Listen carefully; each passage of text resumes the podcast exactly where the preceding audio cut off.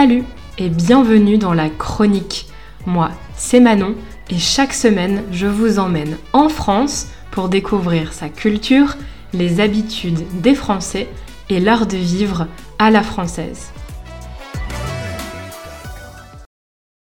Aujourd'hui, on va parler de culture et d'histoire puisque je vais vous présenter les résidences du président de la République française.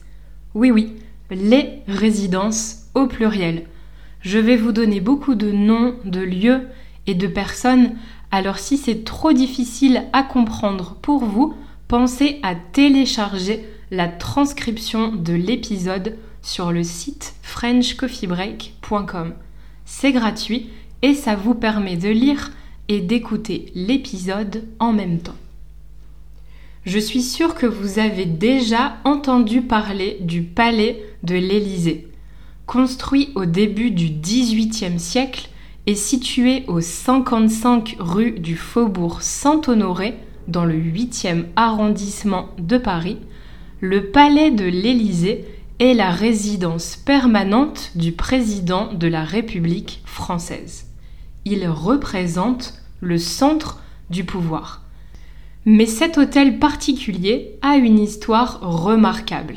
Un hôtel particulier, c'est une grande maison de ville. Historiquement, les hôtels particuliers appartenaient à des riches propriétaires où ils résidaient avec leur famille et leurs domestiques. En ce qui concerne l'Élysée, tout a commencé en 1718 quand le comte d'Evreux achète le terrain marécageux où sera construit le palais. À l'époque, Paris était plus petite qu'aujourd'hui et l'actuelle rue du Faubourg Saint-Honoré n'était pas dans la capitale. C'était une route bordée de champs qui menait à Versailles, alors résidence du roi et centre du pouvoir. Il s'agissait à cette époque d'une plaine traversée de pâturages et de cultures maraîchères. Un pâturage, c'est un pré, un espace où on élève des animaux comme des vaches. Des cultures maraîchères, ce sont des cultures de fruits et légumes. Donc le terrain se trouvait à la campagne, à la sortie de Paris. Ce n'était pas du tout le cadre citadin d'aujourd'hui. Le comte d'Evreux demande alors à l'architecte Armand-Claude Mollet d'y construire un hôtel particulier. L'hôtel sera édifié selon les principes d'architecture de l'époque. Une grande cour d'honneur, des jardins à la française, un grand salon ouvert sur le jardin pour les réceptions mondaines et de grands et luxueux appartements privés.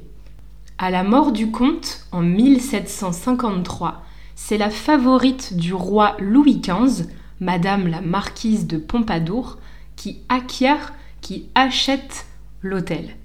Elle n'y a pas beaucoup vécu, puisqu'elle préférait le château de Versailles, résidence du roi, mais elle y a apporté de nombreuses modifications. Elle a ajouté des labyrinthes et des cascades dans les jardins elle a recouvert les murs d'or et de boiseries. Elle a installé de superbes lustres en cristal. Elle a aussi fait construire un grand escalier et a fait aménager le premier étage. Il faut dire que la marquise de Pompadour était amatrice d'art et de beaux objets. Elle a marqué la seconde moitié du XVIIIe siècle par son style. De nombreux propriétaires se sont ensuite succédés, comme la duchesse de Bourbon, cousine du roi Louis XVI, le riche banquier Nicolas Beaujon, puis Caroline, la sœur de Napoléon Ier. C'est seulement en 1873, soit plus de 150 ans après sa construction, que l'Élysée devient officiellement la résidence des présidents de la République française. Tour à tour, les présidents et leurs épouses ont eux aussi modifié et adapté les lieux à leur goût. Brigitte Macron, par exemple, a fait refaire récemment la salle des fêtes du Palais, qui est un lieu emblématique de l'Élysée. C'est là qu'ont lieu des conférences de presse ou les cérémonies d'investiture des nouveaux présidents de la République. Pour vous donner une idée de la taille du palais et du luxe à la française qui le représente, voici quelques chiffres. Aujourd'hui, le palais compte 365 pièces réparties sur 2000 mètres carrés et accueille près de 1000 employés. Les objets anciens et précieux qui s'y trouvent se comptent par milliers. 320 pendules et horloges, 96 voitures, 2000 meubles précieux, 6000 pièces d'argenterie, 13 000 bouteilles seraient conservées dans la cave de l'Élysée et un budget de 130 000 euros serait consacré seulement aux fleurs du palais chaque année. J'ajoute une photo du salon des ambassadeurs dans la transcription pour que vous vous rendiez compte du faste des décors.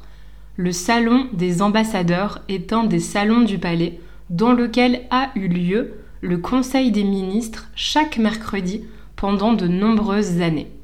Et puisque la gastronomie a une place importante en France, le palais de l'Élysée a même un chef cuisinier étoilé à plein temps. Dans ses 500 mètres carrés de cuisine, il est chargé de servir les 200 repas quotidiens servis au président, mais aussi aux employés. Son rôle est également de promouvoir les arts culinaires français en mettant en valeur les terroirs et les produits français d'exception, notamment quand des chefs d'État étrangers sont reçus au palais pour des dîners officiels. Mais le palais de l'Élysée n'est pas la seule résidence officielle. Il en existe en fait deux autres, le fort de Brégançon le pavillon de la Lanterne. Le fort de Brégançon est situé dans la ville de Bormes-les-Mimosas, dans le Var, sur la côte d'Azur. C'est le lieu de vacances principal des présidents de la République. C'est un fort, donc un château fortifié, construit sur un sommet rocheux haut de 35 mètres. Son origine remonte au XIe siècle. Je ne sais pas si vous vous rendez compte, mais ce fort a environ 1000 ans. C'est énorme. C'est seulement en 1968 que le fort devient officiellement une résidence du président de la République. À l'origine, il avait une vocation militaire puisque sa position géographique permettait de surveiller les ports d'Hyères et de Toulon des villes voisines. C'est un lieu en apparence austère, mais la plupart des présidents successifs ont aimé s'y rendre pour passer leurs vacances et entreprendre leurs activités personnelles à l'abri des regards. À la différence du palais de l'Élysée que je viens de mentionner, le fort de Brégançon est un lieu simple, sans décor luxueux ni œuvre d'art. La décoration intérieure et le mobilier sont restés intacts depuis les années 1970. C'est une maison plus modeste destinée aux vacances. C'est une vaste résidence avec une vue imprenable sur la mer, un immense jardin arboré et une petite plage privée mais c'est malgré tout une maison simple et non un lieu d'apparat, de démonstration. Je vais également ajouter une photo du fort dans la transcription. Vous allez voir, c'est un lieu assez étonnant. À l'origine, Brégançon était une île, elle était donc séparée du continent. Aujourd'hui, le fort est relié à la terre par une route, mais ça reste un lieu assez isolé. D'ailleurs, les présidents profitent parfois de cette intimité pour y recevoir des diplomates étrangers et créer avec eux des relations plus personnelles que derrière un bureau de l'impressionnant palais de l'Élysée. La troisième et dernière résidence présidentielle, c'est le pavillon de la Lanterne. Il est situé juste à côté du château de Versailles car c'est un ancien pavillon de chasse royale. C'est la seconde résidence des présidents de la République depuis 2007. Son nom viendrait de la luminosité exceptionnelle du lieu, grâce aux 36 portes-fenêtres qui laissent entrer la lumière. Le pavillon a aussi connu une histoire rocambolesque. D'abord construit par le prince de Poix en 1787, il a ensuite été la propriété de différents membres de la riche aristocratie proche du roi. Puis il a été loué à des particuliers pour y accueillir des réceptions privées. Il finit par revenir au ministère des Beaux-Arts en 1920, mais il a ensuite été occupé par les Allemands pendant la Seconde Guerre mondiale. C'est seulement en 1959 qu'il devient la résidence officielle du Premier ministre, puis du ministre de la Culture. C'est le président Nicolas Sarkozy qui demande à ce que le pavillon devienne une résidence présidentielle en 2007 et c'est à ce moment-là qu'il sort de l'ombre et que son existence est révélée au grand public. La lanterne dispose d'un grand domaine de 4 hectares, d'une piscine et d'un cours de tennis. À l'abri des forêts du château de Versailles, c'est un lieu encore très secret. C'est d'ailleurs la seule résidence fermée public. Vous pouvez visiter le palais de l'Élysée et le fort de Brégançon pendant les journées du patrimoine, mais pas la lanterne. Les journées européennes du patrimoine, ce sont des manifestations annuelles qui permettent au public de découvrir de nombreux lieux qui sont habituellement fermés au public.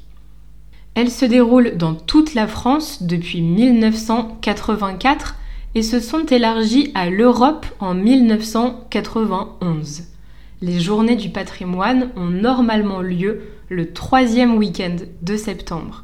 Si vous êtes en France à ce moment-là, je vous conseille d'en profiter pour visiter des endroits uniques.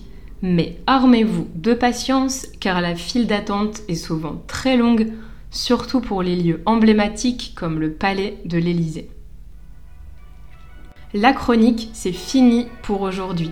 J'espère que vous avez appris autant de choses que moi sur cette partie de l'histoire de France. On se retrouve la semaine prochaine pour un nouvel épisode de la chronique. D'ici là, abonnez-vous et évaluez le podcast. C'est seulement quelques secondes pour vous, mais ça permet de faire connaître la chronique à d'autres personnes. Pensez également à suivre French Coffee Break sur les réseaux sociaux et sur YouTube pour du contenu en français au quotidien.